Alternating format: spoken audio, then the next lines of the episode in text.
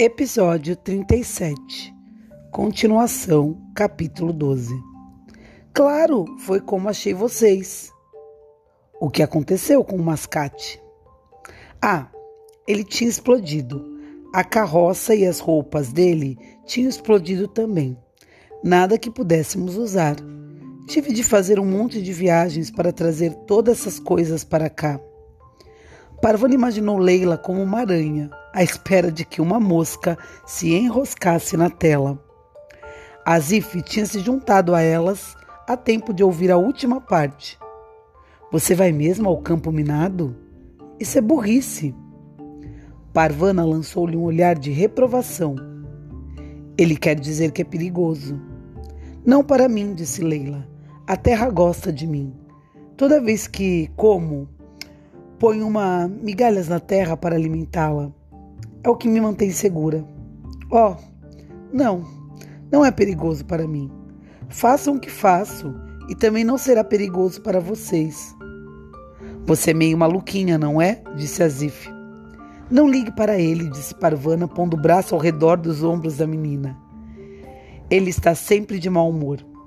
Vocês se merecem, comentou Azif por cima do ombro, enquanto se afastava para atender ao chamado de Hassan, que tinha ficado na casa. São duas sonhadoras. Leila sorriu para Parvana. Vamos ser irmãs? disse ela. Ser irmãs soava bem para Parvana. Tudo bem, seremos irmãs. Seus irmãos podem ser meus irmãos? Quer dizer, Azif e Hassan? Não são meus irmãos. Nós nos encontramos ao acaso. Isso faz deles seus irmãos, disse Leila. É, acho que faz, disse Parvana, concordando. E imaginou como Azif se sentiria em tê-la como irmã. E isso faz deles meus irmãos, e minha avó é sua avó.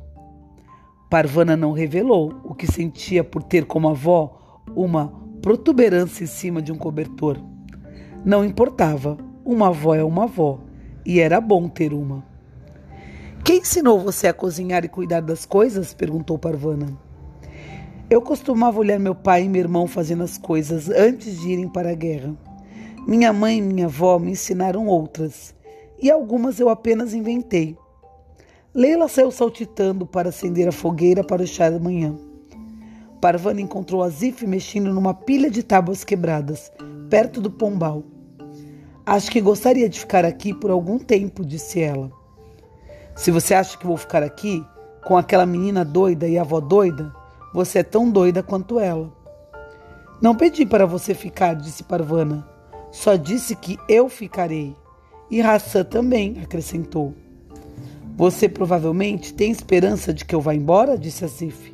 Se eu ficar, provavelmente isso fará você infeliz. Parvana sabia o que vinha a seguir. Ficou quieta. Então ficarei, decidiu Azif. Mas só porque isso vai irritar você. Ele cutucou o entulho com a ponta da muleta uma vez mais antes de se afastar. Parvana suspirou. Azif era mesmo um menino cansativo. Querida Chauzia, encontramos um vale verdejante real. É um pouco rústico ainda e vai dar um trabalhão para deixá-lo bonito mas vamos conseguir. É um lugar onde crianças estão seguras, ninguém é ferido, espancado ou levado embora no meio da noite. Todos são gentis, uns com os outros, e ninguém sente medo. Não deixaremos a guerra entrar aqui. Construiremos um lugar livre e feliz. E se algum povo belicoso vier aqui, eles se sentirão felizes demais para continuar matando. Parvana olhou ao redor para a clareira. Havia tanto trabalho a fazer. Ela sorriu. Eles começariam pela limpeza do pátio. E agora que terminamos o capítulo 12, com os vales verdejantes reais, a minha pergunta é para você.